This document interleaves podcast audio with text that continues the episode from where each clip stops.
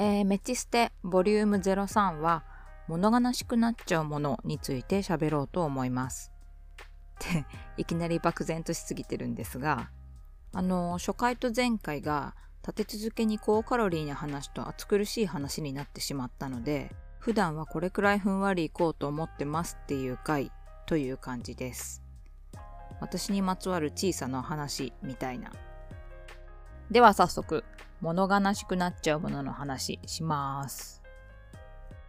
あの、私、小さい頃から夜中にね、遠ざかってくバイクのエンジン音を聞くと、ものすごく物悲しくなるんです。あの、悲しいとか寂しいとかじゃなくて、物悲しい。あの、バイク乗ってたり、そういうゲームとかやったことある方だとわかるかもしれないんですが、ギアを変えるとエンジン音っていうか回転音っていうのかな音が変わるんですよね。ウィーン、ウィーン、ウィーンってちょっと下がっていく感じなんですけど、このギアチェンジしつつ遠ざかって消えてくバイクのエンジン音がね、本当に物悲しく感じるんですよね。なんでかって考えても全然わかりません。全く心当たりがない。先に言っておくと、これ喋り終わるまでどうしてかって理由は解明したりはしません。で、確かにうちにバイクあったけど、父親はほとんど乗ってなかったし、すごく身近なわけでもないのに、とにかく小さい頃から夜中に目が覚めてたり、寝つけなかったりする夜にね、遠ざかってくバイクの音が聞こえると、なんだかわかんないけど、こう、たまらなく物悲しくて。それが今でも変わらずそうなんです。でこの似たような情緒で特定の物事にノスタルジーを感じるみたいなのがあると思うんですけどこの懐かしさを感じるとはまた違ってただ物悲しいんです。あのちょっと背景を話しますと私は静岡県の真ん中くらいにある清水市。今静岡市に併合されちゃって清水区なんですが清水の生まれ育ちです。で特に静岡県の中部って基本的に平野がないんで、とにかく平地が狭いんです。海から5キロも行かないうちにもう山。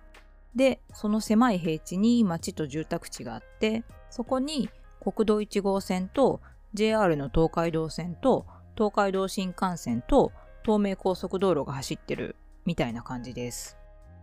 例えば、清水のちょっと東に由比っていう場所があって、桜エビの水揚げで有名なんですけど、この由比の手前に去田峠っていう昔の東海道の難所があって、この辺りがマジで狭い。っていうかない。海即山みたいな感じで、猫の額みたいな平地にギッチギチに東名と国一と JR が束になって走ってます。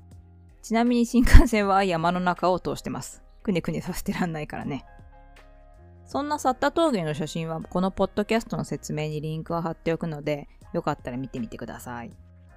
さっき言ったゆいもこんな感じで、平地が狭くて、住宅は山にへばりつくようにしてあるような面白い風景の場所で、鉄道旅が好きな方とか、ツーリングとかドライブでこの辺りを走ったことある方は、もしかしたらご存知の景色かもしれません。で、このサッタ峠とかユイの辺りはすごく極端な例なんですけど、こんな感じなので、海から上がってすぐ山がある静岡中部あるあるだと、だいたい東名か国道1号線か JR もしくは新幹線。この主要交通網のどれか近くに住んでる形になります。清水の場合だとこれらに加えて静岡と清水をつなぐ静清バイパスか静岡鉄道国道1号線に並行して山側に北街道と海側に南幹線っていう道路が2本走っててこれらのどれかの近くに住んでる形になりますで例に漏れず、私の実家は東名高速道路の近くにあって、外出たらもうそこに見えるみたいな距離で。おかげで小さい頃から車がガーガー走ってるそうには慣れっこだったんですけど、これも静岡中部育ちだと結構あるあるな気がします。で、ようやく話が本題に沿ってきましたが、特に東名とかバイパスみたいな大きな道路だと、当然バイクもブーンって飛ばせるんですね。信号で止まらなくていいから。でね、夜中になると透明も交通量が減るので辺りが静かになります。ただトラックとか通るんで完全な静寂にはなりませんがそれでも昼に比べたら全然静かです。で、そんな静かな夜中にね、どっかから来たバイクがブーン、ブーン、ブーンって遠くの方に遠ざかってく音がね、本当に小さい頃から私にはもうたまんなく物悲しく聞こえてたんですよね。それで話はいきなり高校生になるんですが、親が離婚しまして、離婚前に母が別居して、その時に市内のあるところに引っ越したんですが、そこが目と鼻の先にさっきもちょっと言った精神バイパスが走ってて、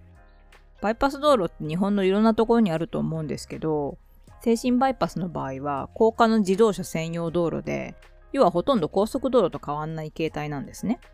でも高速じゃないから100キロ出せないんだけど、みんな余裕で100キロぐらい出してぶっ飛ばすみたいな田舎あるあるなんですが、だから引っ越したらまた目の前に高速があって、むしろ実家の時より距離が近いからもっと車がうるさいみたいな感じで。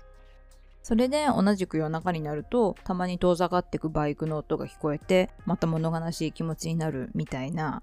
子供の頃からそういうモーメントがねたびたびあったんですね。で、ちょっと余談なんですけど、東京出てからはカンパチ、環状8号線の近くとか、甲州街道沿いに住んでたりしたので、なんだかんだ車がうるさい場所には住んでたんですけど、10年くらい前に横浜に引っ越してきて、ようやく 近くに高速とか大きい幹線道路がない場所に住みまして、今は昼も夜も車の騒音に悩まされることはなくなりました。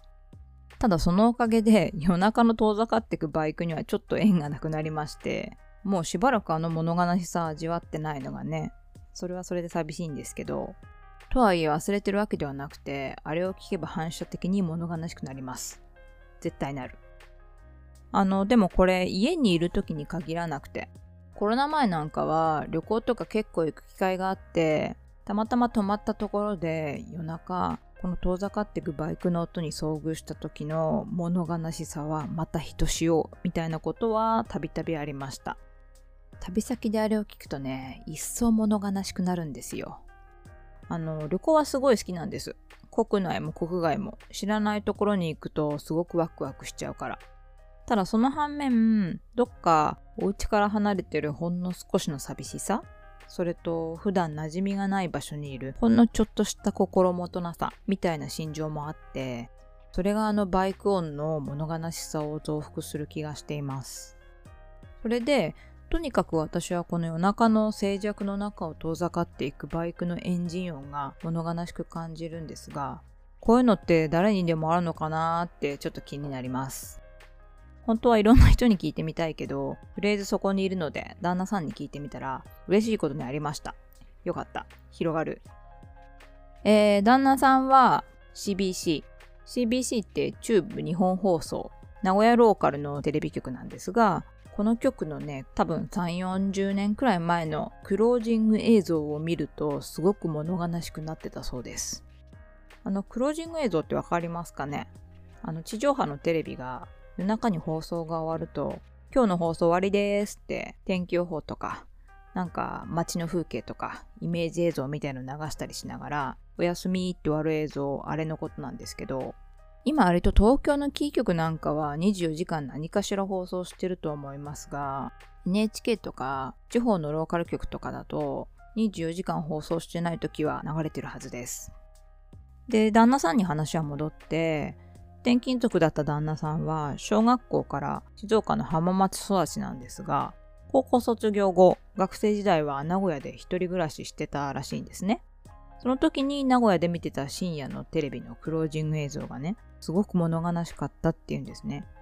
CBC だけじゃなくて、東海テレビとか中京テレビのもそうなんだけど、でも特に CBC のやつが物悲しくてよく覚えてるって YouTube 検索して熱弁してくれました。これもポッドキャストの説明のところに貼っておくつもりなので、よければ見てみてください。めちゃめちゃ昭和な映像が流れてきます。それで途中すごい悲しい感じの曲が流れてくるので、あ、これは物悲しくならざるを得ないなっていうのは分かりました。で、話をぐーっと戻すと、旦那さんは夜中に見てたテレビのクロージング映像が物悲しかったんですね。で、私のバイクが遠ざかってく音と共通してるのは夜中なんですね。これはたまたまなのか、人って夜中に何か物悲しく感じてしまうスイッチが入るものなのかはわかんないんですけど、こういうなんだか物悲しくなっちゃう状況とか条件もちろん夜中に限らなくて本当に人によりけり理由のあるなしにかかわらず様々にあるんじゃないかなって思って例えばですけどある特定の場所の日暮れの海の風景とか田舎あるあるの夕方の5時を知らせる放送とかそういえばこの辺りないなあれ。あとは特定の曲を聴いた時とか放課後の図書室で本を読んでた時とか雨の日の傘の雨を落としてる時とか隣の家の夕食の匂いがしてきた時とか本当に人それぞれいろいろあるんじゃないかなって考えるのがね楽しいんですよね。いきなり楽しんじゃった。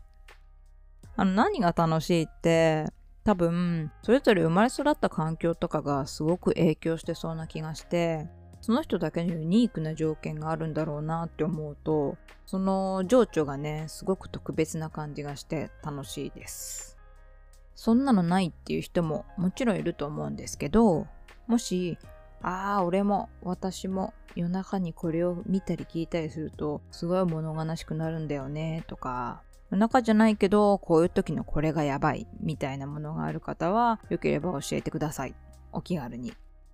教えてもらっても私が、ああ、そういう感じなんですねって楽しいだけなんですけど。つまり、今日言いたかったのは、もしかしたら、誰もが物悲しくなっちゃうスイッチがあって、それって人それぞれあるんじゃないかな、他の人も知りたいなって興味がありますっていうことでした。